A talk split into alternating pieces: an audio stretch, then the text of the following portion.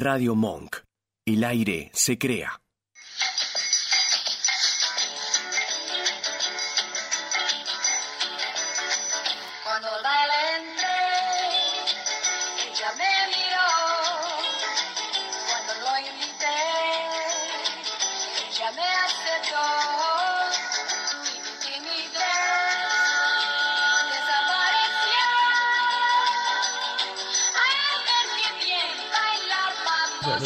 Muy buenas tardes, tengan todos ustedes muy, pero muy buenas tardes, bienvenidos a Radio Monk, bienvenidos a Veredicto, el programa que es creación de la doctora Liliana Moskowski. Muy buenas tardes a todos, buenas tardes Joaquín desde los controles, gracias por todo.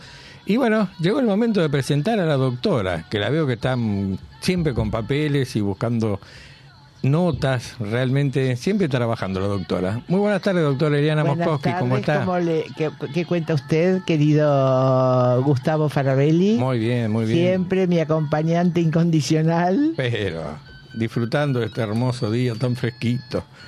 No, aquí está lindo, aquí está lindo. Acá está hermoso en la radio. Yo en vez de estar yo en el salgo. exterior, prefiero estar aquí. Yo me quedo acá. Yo también, yo me también. Me quedo, aplaudo a todos los programas. Eh. Yo me quedo acá. Yo también, quiere yo que le diga la verdad. Yo, al- al yo estoy aquí, me queda más barato que estando en el exterior. No, lo- yo no tengo problema, yo Ay, me que- quedo aquí. Se veranía en Radio Momo. La gente veranía con Radio Momo, por suerte, que la escucha. Yo así prefiero que. estar aquí, perdóneme. Sí, va a poner una sombrilla acá en el pasillo afuera.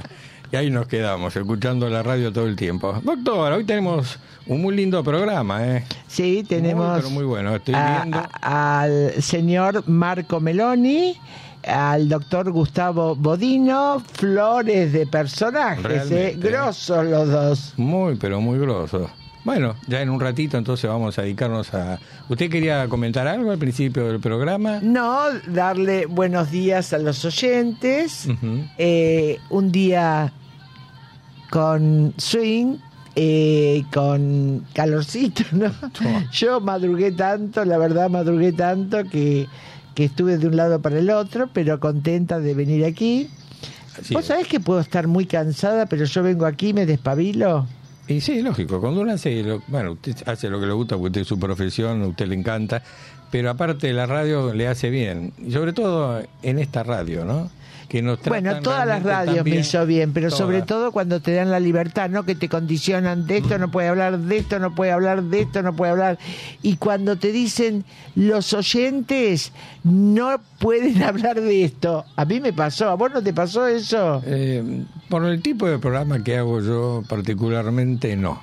A mí me pasó, pero yo no le podía decir a mis oyentes, usted no me puede hablar de mal de Claro. tal persona. Yo puedo cuidarme y no hablar mal de tal persona, pero no puedo decir a los oyentes, por favor, no me... eh, Gladys de Córdoba, alguna... Ay, Dios, por favor. Córdoba, bueno, hay que cuidarse también, ¿no? Con todo lo que está pasando, con los temporales, habla- hablando de Córdoba y todo Sí, eso. verdad eh, mi hija y mi marido iban a ir mañana y no van porque parece que llueve mucho. Yo me había hecho las ilusiones que, me quedaba tranquila, Pero usted ¿viste? tiene que trucar lo- los servicios meteorológicos, cambiarlos y decir que todo un tiempo bárbaro, hermoso. Yo, sol, este, se avecinan eh, No. altas temperaturas. Alta temperatura, es el agua cristalina de los ríos, de Córdoba. Pero ahí tiene que estar ahí. Bueno, si no, se lo podemos hacer, no hay ningún problema. Todo se puede hacer. Eh, tenemos un programa muy lindo, doctora, así que eh, ¿le parece? La verdad que no me acuerdo si iba a llamar. Primero vamos a llamar al No, señor primero- Marco Meloni. Primero va Marco Meloni, pero an- antes eh, vamos a escuchar un tema musical, ¿le parece? Bueno, Porque bueno. así mientras le damos tiempo a nuestro señor operador, que hoy lo estamos, vamos a ver loco con tantos llamados. Entonces, eh, ¿qué le parece si escuchamos un poco de música? ¿Le gusta a usted Palito Ortega? me encanta, vos sabés. Ya me lo veo en su cumpleaños, o sea, Palito. No, Eh, este año yo no. se lo llevo, no el de pro- yo 80 se lo sí, el de 80 sí. Bueno, el 80 de Palito ya está. Bueno, vamos a escucharlo a don Palito Ortega y después sí, ya comenzamos con los llamados, con las entrevistas en Veredicto.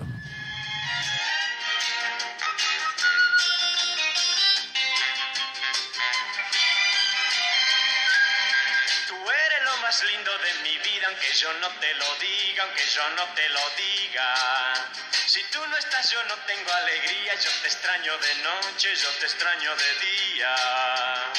Yo quisiera que sepas que nunca quise así, que mi vida comienza cuando te conocí. Y tú eres como el sol de la mañana que entra por mi ventana, que entra por mi ventana. Tú eres de mi vida la alegría, son mi sueño en la noche, son la luz de mis días. ¡Hey! Tengo el corazón contento,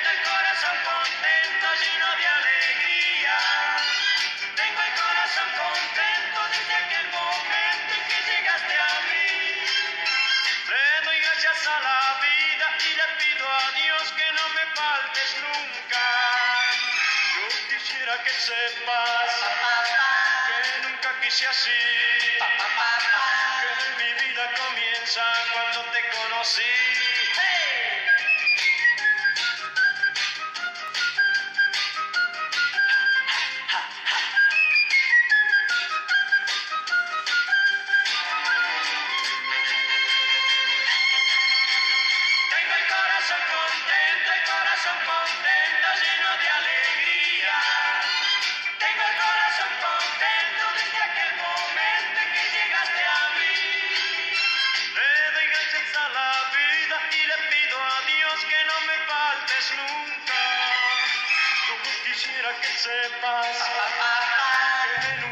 Seguimos con Veredicto, el programa de la doctora Liliana Moskowski. Y ya estamos en comunicación, doctora, con el señor Marco Meloni, industrial pyme textil, vicepresidente de IPA, Industrias Pymes Argentinas, integrante del Movimiento Productivo 25 de Mayo, vicepresidente de la Fundación Proteger. Doctora, ya estamos al aire con el señor Meloni. Muy bien, muy bien, muy bien. Este, ¿cómo le va, Marco? Eh, buenas tardes, ¿cómo está usted?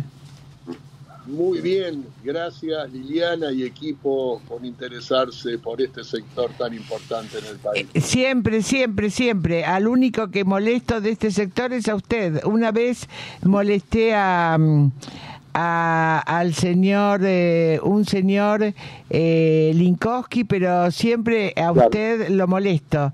Eh, Marco No, Meloni, eh, ¿cómo ve el sector eh, en la actualidad y el futuro de la cadena textil e indumentaria? Bueno, primero mm, voy a decir lo que, lo que está pasando y eso va a ser una consecuencia para no solo el sector textil, sino en general, pero en este caso vamos a hablar del sector textil. No hay duda que el gobierno apuesta a disciplinar precios y tiene como gran meta la inflación y lo hace por medio del sistema de caída de demanda. Es decir, seca la plaza de dinero y quita poder adquisitivo al mercado interno, que es tan importante para el crecimiento del país. Eso lo que implica es una suba de costos, porque al vender menos unidades tenés que prorratear los costos Obvio. por, por, por menos unidades, pero a su vez se anuncian aumentos de luz y gas, que es un elemento muy usado por, por la cadena de, de tres veces, Por supuesto. Y menos unidades vendidas, lo cual eh, hace que el panorama que vemos, y respondo a su pregunta, eh, no es bueno. Mm, cre- pienso que la gente va a priorizar el pagar el alquiler, el pagar la luz, el gas y obviamente en comer antes de comprarse una, una prenda, ¿no? Y además lo que vemos también es una suba de costos en dólares, porque si siguen aplicando el Kreuling Peg del 2%, es decir, devalúan un 2% mensual con una inflación del 30%, obviamente el 28% de inflación en dólares es letal eh, para la industria, ¿no? Por supuesto, sí, sí, sí, sí, claro, obvio, claro que sí.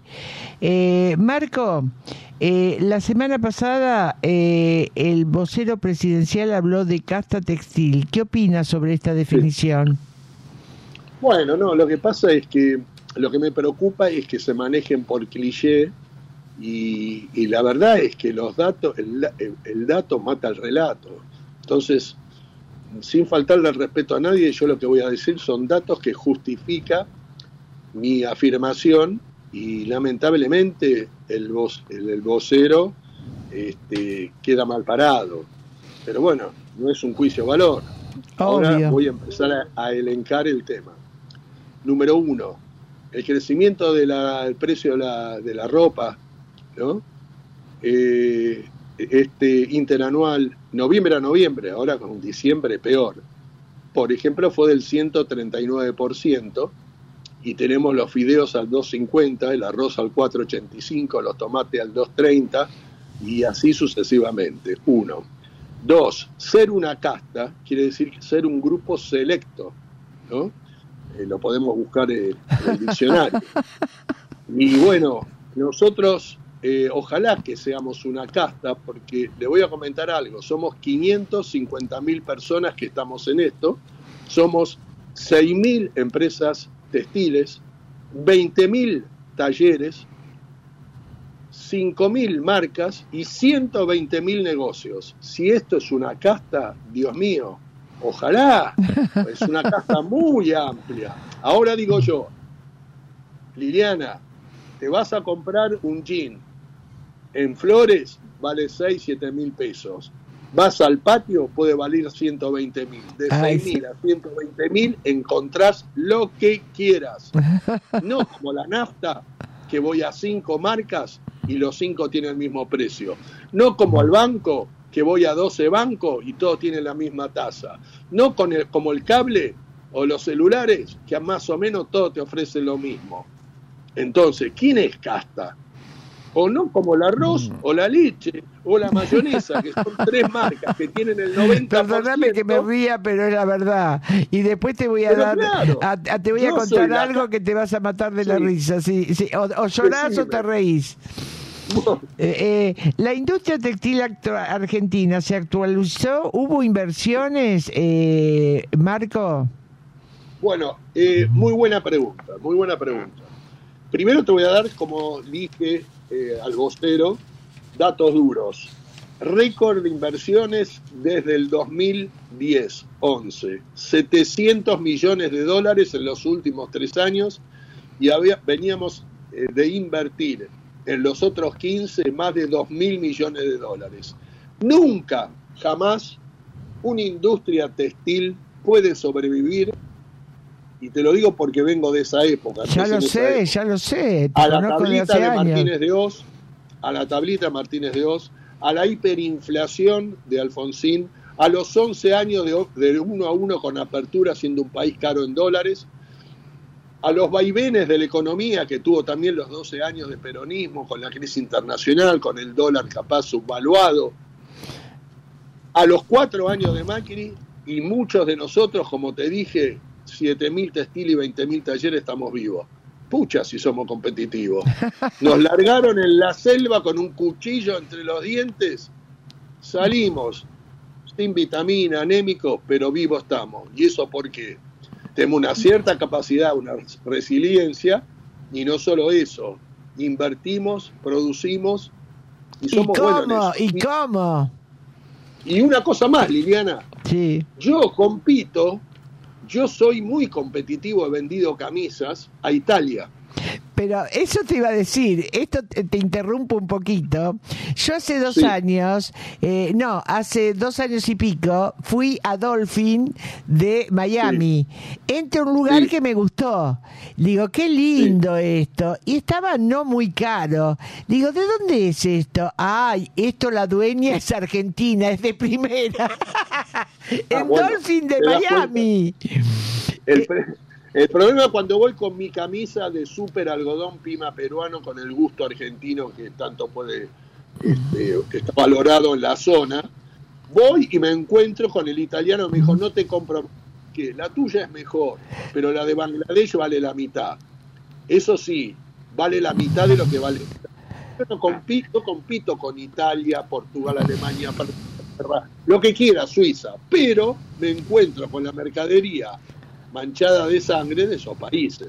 Claro, Entonces- pero vos sabés cómo me sorprendí en Dolphin, que yo Sí. voy a lo mejor, eh, venden cremas para la cara que usás todo el año y no te vienen arrugas, que es lo que según la edad vos vas buscando las cosas que, que necesitas. Y entonces, y que están un poco a lo mejor más accesibles, y voy a este lugar y digo, qué lindo esto, ay, la dueña eh, es de primera, la dueña es argentina. No, no, no, no. Es que lo vas a encontrar. Lo vas a encontrar incluso las, las exportaciones textiles no son menores. ¿Por qué? Te nombro 10 marcas de shopping, ¿sí? Eh, y, de- y esas 10 marcas las vas a encontrar en los shopping de Chile, en los shopping de Perú, de Paraguay, de México, en Polanco, y lo vas a encontrar en Miami también. Entonces, sí, sí, sí, sí, yo sé. Y escúchame, en Uruguay además, también, en cosa, no Uruguay entiendo, también.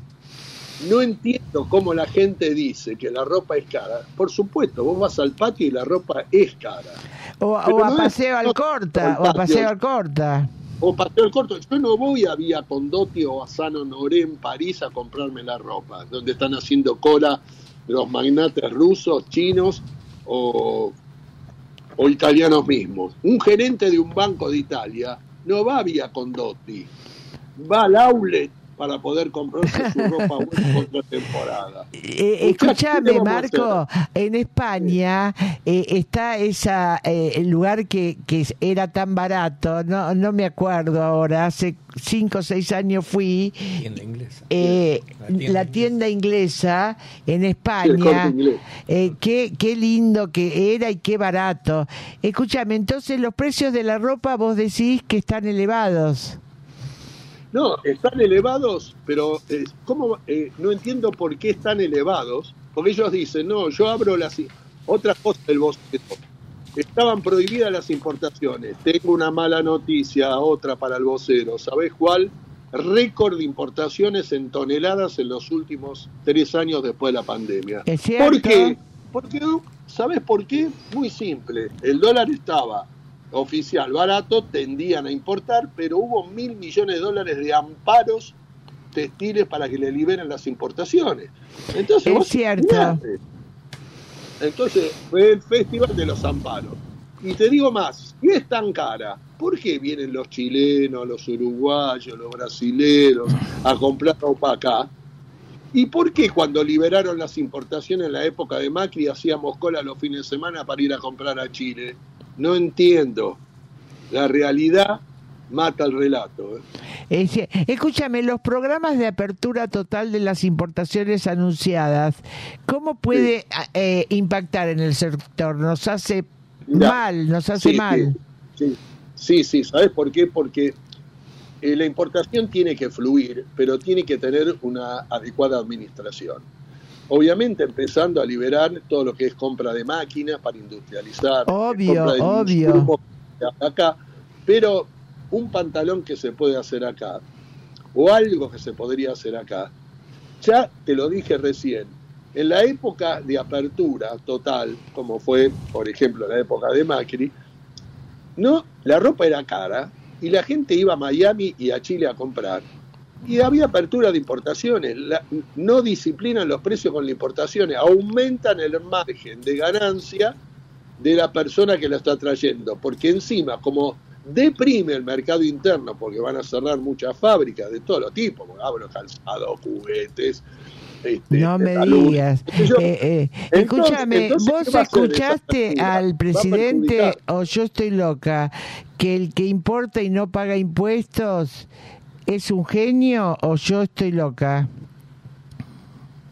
Eh, mira, sí, lo que no paga es el impuesto seguramente de- del país que lo trae, porque justamente esos, esos países están trabajando en negro, con gente en negro, y bueno, este, vos imaginate que la competencia con ese criterio es súper desleal. Porque, a ver, este, eh, eh, el, el Yo me pareció ver que el que el- contrabandea es un genio. Sí. O, o Bueno, es así, puede bueno. ser, pero no lo dijo con maldad Milei, ¿eh? No lo dijo. Bueno, sí, mira, yo no lo escuché, si dijo eso, ver- Quizás me equivoqué, te, quizás te digo una barbaridad, ¿eh? Sí, vamos mal, vamos mal, porque vos imaginate que las aduanas del mundo son la, eh, son la, eh, la mejor manera de contralor para poder administrar la Ojo, mercadería. pido disculpas, ¿eh? pido disculpas porque a lo mejor entendí Yo no lo mal. escuché. Yo no lo escuché. Entonces yo lo, tampoco, eh, yo escucho todo mal. Mira, después de los No, 70 no uno sé, escucha no todo. creo, Liliana, no creo. No, después de los 70 uno es un alienado, viste, medio demente, entonces no quiero adjudicar algo que quizás Bueno, este uno escucha mal. No sé, Liliana, dónde hay más demencia, si en lo que posiblemente escuchaste o lo posiblemente dijo, ¿no?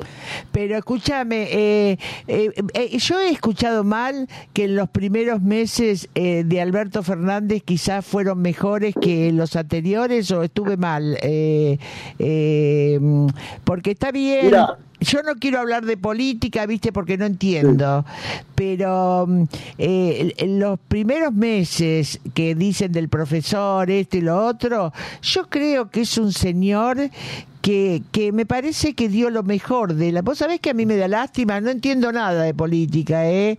Pero me da lástima, no me parece que es una persona mala, que quizás eh, no lo dejaron gestionar como quería, ¿viste? Pero, ¿sabés qué? Me da, me lastima que lastimen a la persona que está tirada en el piso, ¿me entendés lo que te digo? Sí, sí, sí, sí, sí, Eso es instintivo también de una persona buena y solidaria, así que habla bien de vos. Ay, Pero de todas gracias, maneras Marco. No, no, vos sabés que yo en- eh, de chiquita estaban cinco pegándole a uno. No sé de qué se trataba, pero iba a defender al que estaba caído y empezaba a pegarle a los cinco. Y venía mi hermana mayor a, de- a- a- a- a separarme, pero me, me lastima cuando le pegan al, al más caído. Pero, mm, Marco, vos estás bien en, eh, inmiscuido en todo. Vos sabés que yo eh, trabajé en varias, en varias personas, en, en varias empresas grandes, ¿viste? Eh, en Sedamil, Textil Río Grande. Por supuesto Oh, que era la abogada de las cobranzas, ¿no? Que viajaba a Chaco. Trabajé en Guilford, que era de primera siempre. Primerísima. De- primerísima. no había no había jersey o lycra en, en, en el exterior, ¿viste?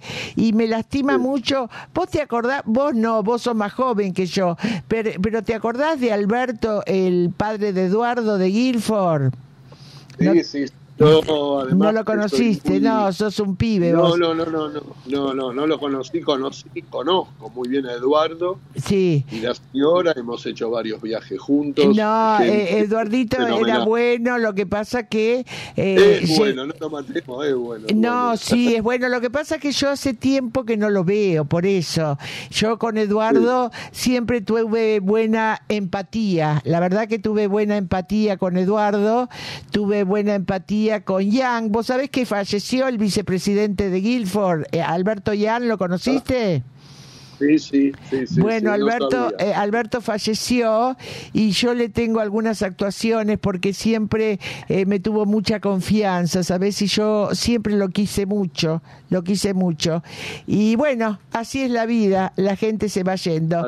Bueno, Marco, vos sabés que eh, yo estoy a disposición tuya y también te voy a molestar varias veces a vos, ¿viste? No hay ningún problema. Y, y- y siempre sabés que mi hija está a disposición de ustedes eh, para todo lo que necesiten. Eh, eh, tienen asesoría jurídica gratuita en todo. Yo sé que te sobran abogados, pero no sé si de, de la No, calidad de mi hija, de la calidad así, de, mi hija, ¿viste?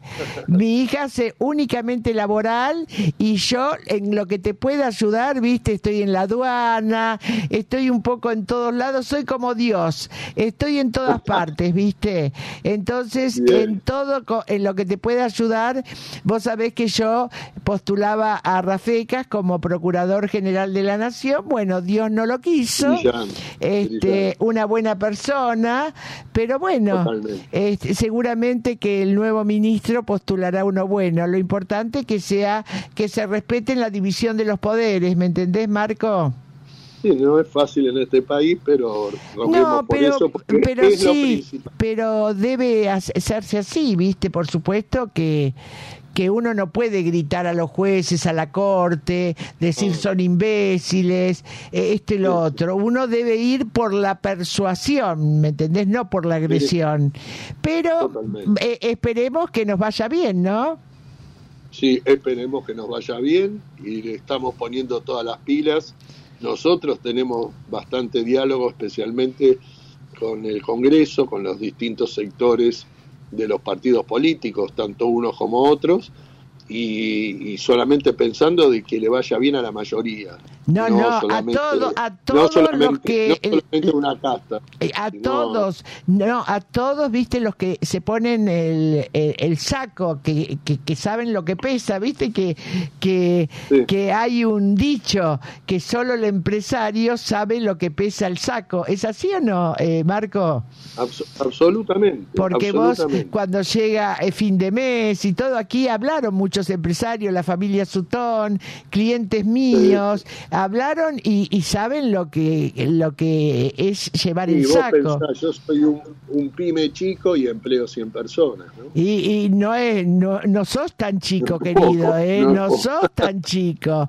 Bueno, Marco, eh, para mí Bueno. siempre es un gusto tenerte. Yo siempre me acuerdo que de vos porque me sale tu cumpleaños y le digo felicidades, feliz cumpleaños, Marco. ¿Es cierto o no? ¿Me ves que yo te saludo?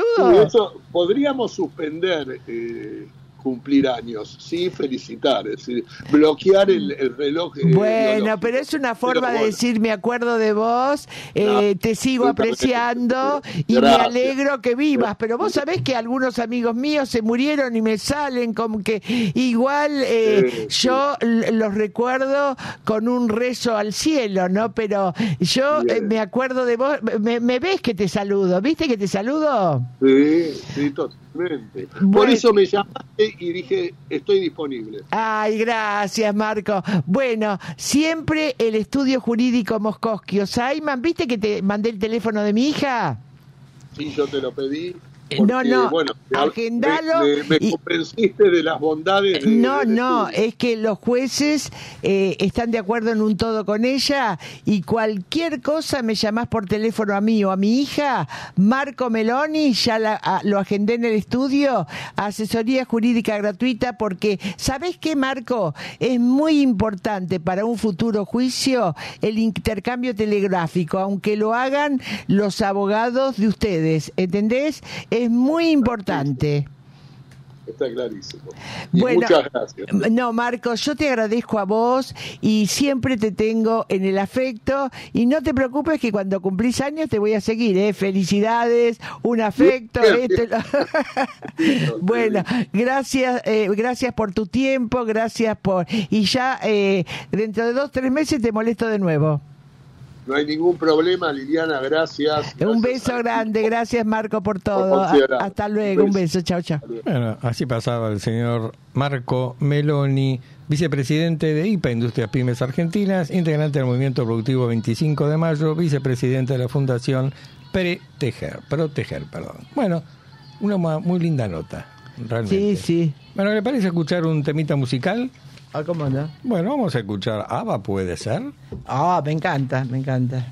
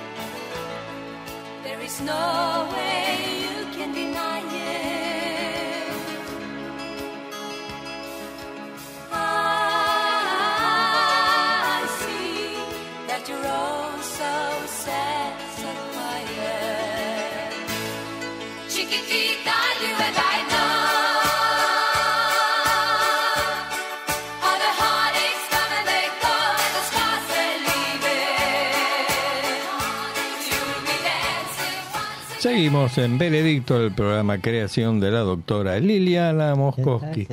Y ya estamos en comunicación con el doctor Gustavo Bodino, médico oftalmólogo a cargo del servicio de cirugía del segmento anterior en el Hospital Santa Lucía, presidente de CAMEOF, Cámara de Medicina Oftalmológica.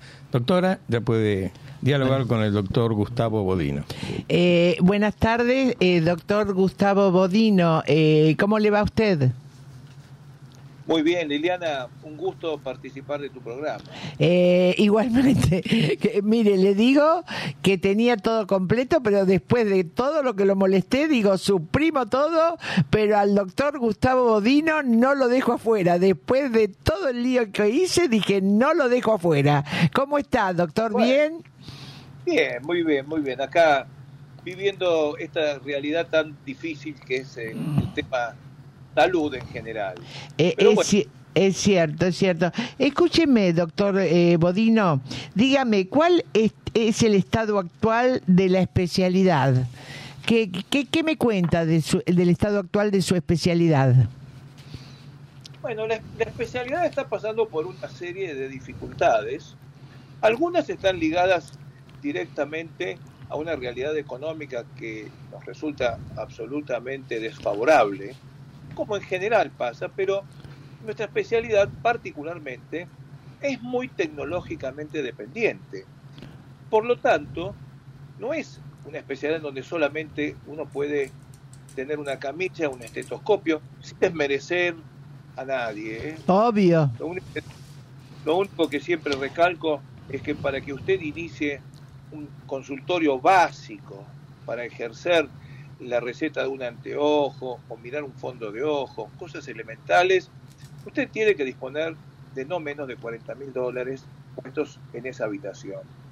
Entonces ya hace parte de un inicio que no es una especialidad este, barata y tampoco está reconocida en sus honorarios, como en general pasa con la salud, ¿no? O sea, no es que la especialidad mía está mal, está mal el pediatra, está mal el ginecólogo o el médico clínico. Entonces, por un lado tenemos esto. En particular, nuestra especialidad está pasando un tema que es interesante dado que usted tiene una radio escuchas ligadas al Poder Judicial y que estamos con una con un problema legal ligado un poco a, nuestras incumbencias.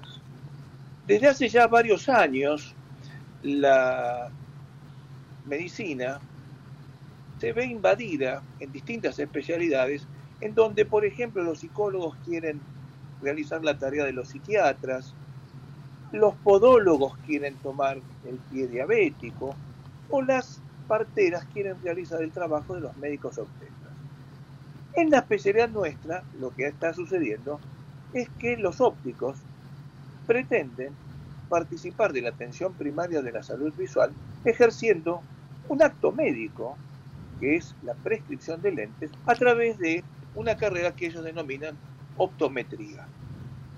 La optometría se dicta en la Universidad de La Plata hace varios años y nosotros estamos en un litigio permanente con ellos desde hace muchísimos años. Entonces estamos este, trabajando duramente porque recientemente, esto es en, el mes de noviembre del 2022, esta carrera que pasó por distintos estadios y distintos problemas y que nosotros estuvimos interactuando con el Ministerio de Educación, con la misma Universidad de La Plata, finalmente el doctor Kreplak en la provincia de Buenos Aires les otorgó la matriculación a esta carrera. Entonces tenemos un serio problema. Va a, va a caer la atención primaria de la salud visual en manos de no médicos. Entonces, esto es gravísimo en el siglo XXI, en donde la detección temprana de distintas enfermedades que conducen a la ceguera va a pasarse por alto. En los Obvio. países donde en los países donde esto existe, tardíos son tremendos, porque les la actividad comercial de recetar y vender. Eh, sí, pero supongo, perdón, doctor, esto Sí. será para la provincia de Buenos Aires. Igual es ilegal, inconstitucional, es lo mismo que usted me diga que una partera puede ejercer eh, la actividad ginecológica. ¿Es verdad? ¿Así me quiere explicar usted? Sí, en realidad, mire, la Universidad de La Plata, carrera o único lugar donde esta carrera se dicta, ha estafado al alumnado durante muchísimos años. Esta carrera tiene su origen allá por el año 2000, en donde recién en el 2013, fíjese usted, dictaron una carrera durante 13 años en donde no tenían incumbencias. Recién sale una resolución dándole incumbencias a la carrera. Esa- esas incumbencias, que no vamos ahora a ponernos a detallar, dice claramente que ellos no pueden ni pronosticar ni diagnosticar en la materia y que deben ajustarse a la reglamentación vigente, que es la ley 17.132, que no solamente rige el actuar médico, sino de todas las actividades de colaboración, entre ellas la óptica. Entonces, nos quedamos bastante tranquilos porque esa resolución del 2013, a la cual nosotros iniciamos una demanda en lo este, lanzamos, la- lo encaramos como una acción declarativa de certeza contra el Ministerio de Educación y contra la Universidad de La Plata. Y finalmente se deja constancia de que no deben pronosticar ni diagnosticar en la materia. Bueno, el diagnóstico es evidente que cuando uno examina a un paciente establece un diagnóstico y da un tratamiento que en este caso van a ser los anteojos. Quedó dormido esto durante No, Muy lo que gracias. pasa que uno tiene que hacer acciones penales también por el ejercicio ilegal de la medicina, ¿no? Contra los responsables, eh, este, eh, eh, puede ser contra el, el rector, contra el ministro de Educación de La Plata, contra los responsables directos, no sé cómo está estructurado, pero hay que hacer acciones penales, ¿no? Por el ejercicio ilegal de algo, ¿no? No, no, porque si uno hace lo más blandito queda ahí este, agarrado, ¿no? Me parece, no, no, no sé, no estudié el caso yo, pero si uno ejerce algo, por ejemplo, una partera eh, eh, hace eh, la función del ginecólogo, eh, la partera está para asistir en los partos, me parece, no sé. Sí, yo no conozco puntualmente cuál es el tema de los obstetras y las parteras. No, yo le digo, eh, eh, cotejando, usted me dice que una persona que estudia para óptico puede eh, ejercer lo que usted, un oftalmólogo. Para mí me parece una barbaridad, pero es lo que yo pienso, porque es ejercer eh, ilícitamente eh, una función que es científica, me parece. Sí, y Para ellos- mí lo esto- óptico, el óptico es más para eh, comercializar, comercializar lo que usted, eh, eh, el, eh, lo que usted le da al óptico, el, el, porcentaje que tiene que hacer en los anteojos, ¿o no? Es así, es así, Liliana. Lo que pasa es que parecería que hay un interés comercial muy importante atrás de los anteojos, en donde estos quieren evitar la receta, quieren seguir vendiendo. Entonces, esto es una enorme inmoralidad, porque además se trabaja siempre donde los que más perjudicados son los más humildes y carenciados. Pero Porque ¿sabe no lo que pasa? Yo escribí un libro, eh, bueno, esto no lo escribí yo, lo dijeron otros. La ley no ampara la torpeza de los individuos, porque eh, uno no puede, eh, esto no lo dije yo, no, no, esto es viejo, no, no lo dije yo. El, eh, ust- eh, usted se deja patotear y uno se deja pisar hasta donde se deja usted pisar, porque eh, el derecho de uno eh, termina donde empieza el derecho ajeno, como alguien que comercializa eh, puede ejercer la función de un eh, profesional, me, me parece, no sé, por lo que le escucho a usted decir. Sí, bueno, esto, esto es claramente, es tal cual. Usted lo ha entendido muy bien y es así, pero bueno, mire, la misma ley del ejercicio profesional médico y de actividades de colaboración, que es la famosa 17.132, en, un, en uno de sus tantos párrafos dice que el que receta no vende y el que no receta. O sea, un médico no puede ser dueño de una farmacia, un traumatólogo no puede ser dueño de una ortopedia, y un oftalmólogo no puede ser dueño de una óptica. ¿Por qué? Esto hace hasta una protección como consumidor. Si no, cualquier médico favorecería su farmacia recetando medicamentos, el traumatólogo recetando este, elementos de, de- de- de- de ortopedia, o nosotros sobreprescribiendo anteojos. Entonces, esto que es una regla elemental. Eso puede ser la moral, pero les voy a decir una barbaridad.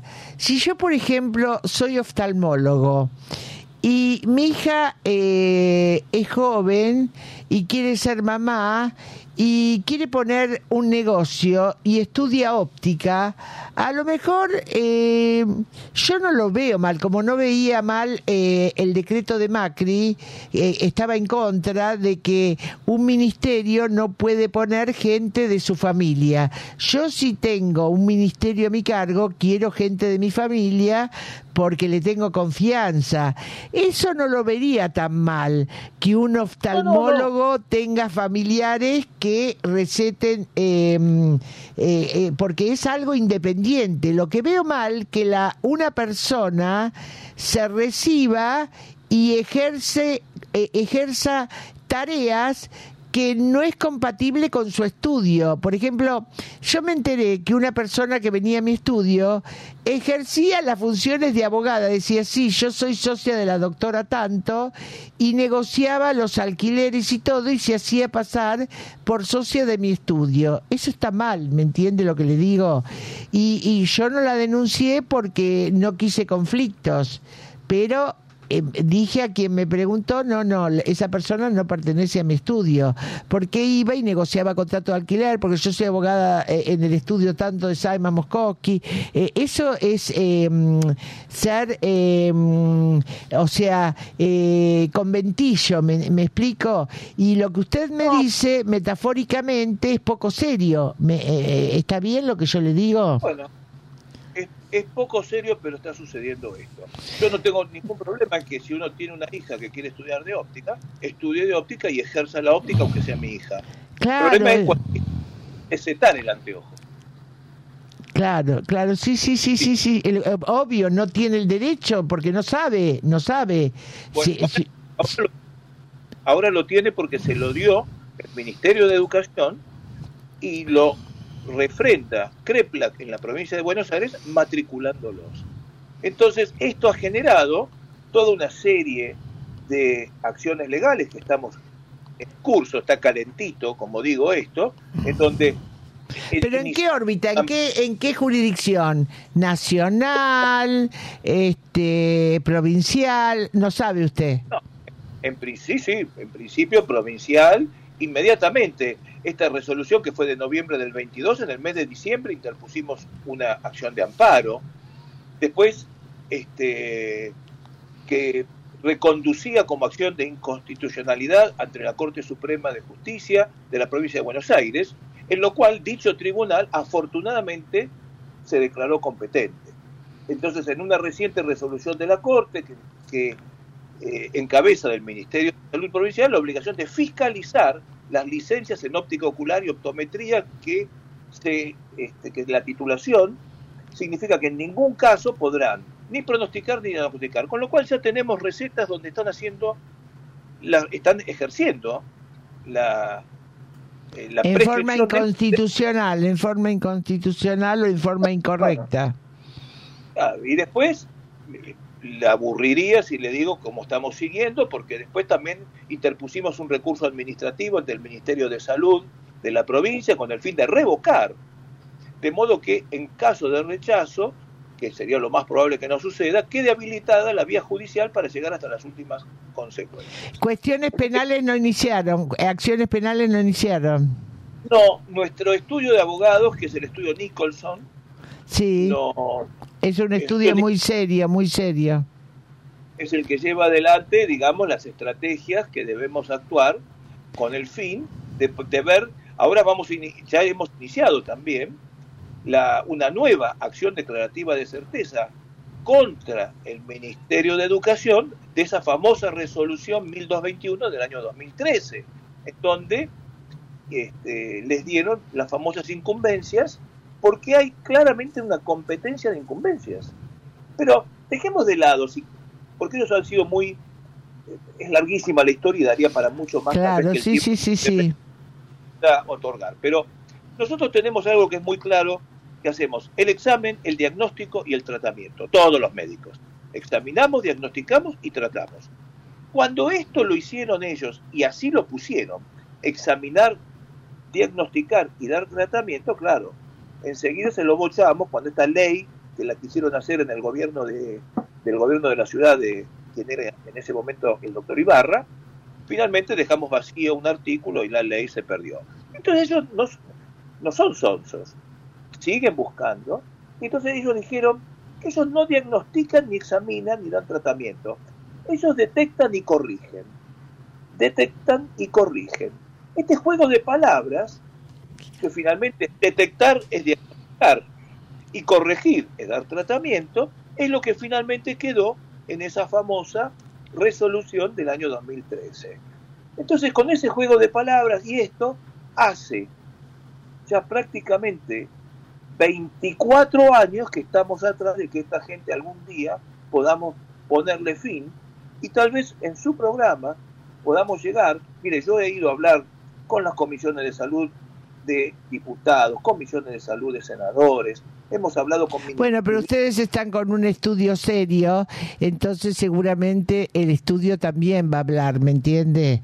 Eh, es un estudio muy serio que es eh, interdisciplinario, porque mm, yo le explico algo, cuando todo tiene un grupo de médicos y eh, afiliados, parece un sindicato, o, o sea, esa es mi impresión para mí.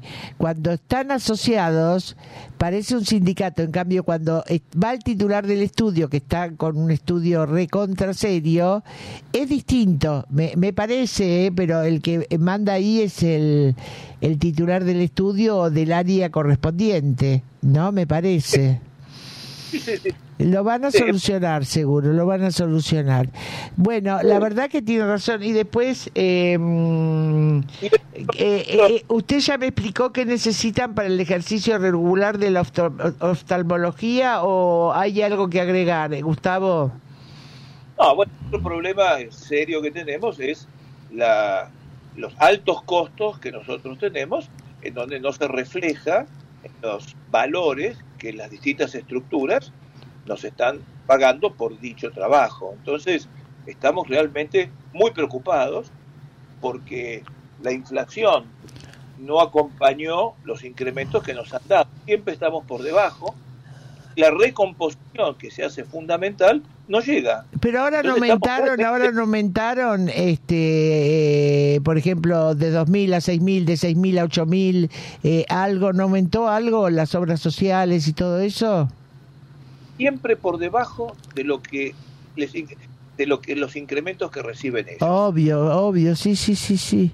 Es muy, muy obvio. Sí, sí, tiene razón, tiene razón, sí, sí, sí. El, atraso, es tremendo. Y ya veníamos con atrasos, o sea, los periodos inflacionarios que vivimos nosotros hoy es, eh, eh, es terrible, es así lapidario para los costos, y más cuando hay unas dilaciones de pago que terminan siendo de 90 días para cobrar lo que usted trabaja el día de hoy. No Claro, eh, es como los juicios de daños y perjuicios de los seguros. En un tiempo los seguros en diciembre arreglaban todo. Hoy, si usted tiene un juicio de seguros para cobrar en diciembre y lo cobra en marzo, por la dilatación de diciembre paga el 0,7% y en diciembre a lo mejor el costo de vida aumenta el 30%. ¿Con quién le va a arreglar un juicio de daños y perjuicios? En cambio, si tiene un juicio laboral de 2 millones de pesos, en dos años se le hace 20 millones de pesos. ¿Qué me cuenta? Eh, Y bueno, esta es la realidad que nosotros vivimos y No, pero esta- hay que modificarla, hay que modificarla. Ah, sí. Bueno, nos hemos juntado. Usted Eh, habrá escuchado. Bueno, ¿Quiere- yo, eh, eh, eh, Gustavo, eh, le agradezco muchísimo su tiempo. Me están diciendo aquí, como en el programa de Mirta Legrand, que, que se termina el tiempo y, y- y- y le agradezco muchísimo su molestia. Eh, cualquier cosa que le podemos ayudar al estudio suyo para hablar con alguien o todo, eh, quedamos al- a, a disposición de ustedes y del estudio de ustedes, que es tan genio, ¿no? Que es tan uno de los estudios más grandes de la República Argentina. Liliana, muy amable, siempre usted sabe que todo suma y si a partir de esta entrevista que hemos tenido y muy agradecido por su invitación, eh, llega a sus oídos alguien que, pretende, que quiere enterarse o ayudar o ver, con gusto usted tiene mi teléfono, Bueno, y mándele saludos al titular del estudio que está, que es uno de los mejores. Seguro que él no me conoce, pero yo lo conozco de, de nombre. Y mándele saludos, cualquier cosa que quiera decir a través de la radio, este, con mucho gusto eh, lo, lo atendemos. Perfecto. Liliana, muchas gracias por este ratito que me ha dado. No, por favor, gracias a usted, gracias a usted y muchas gracias a usted. Chao, eh, cariños, chao, chao, chao. chao.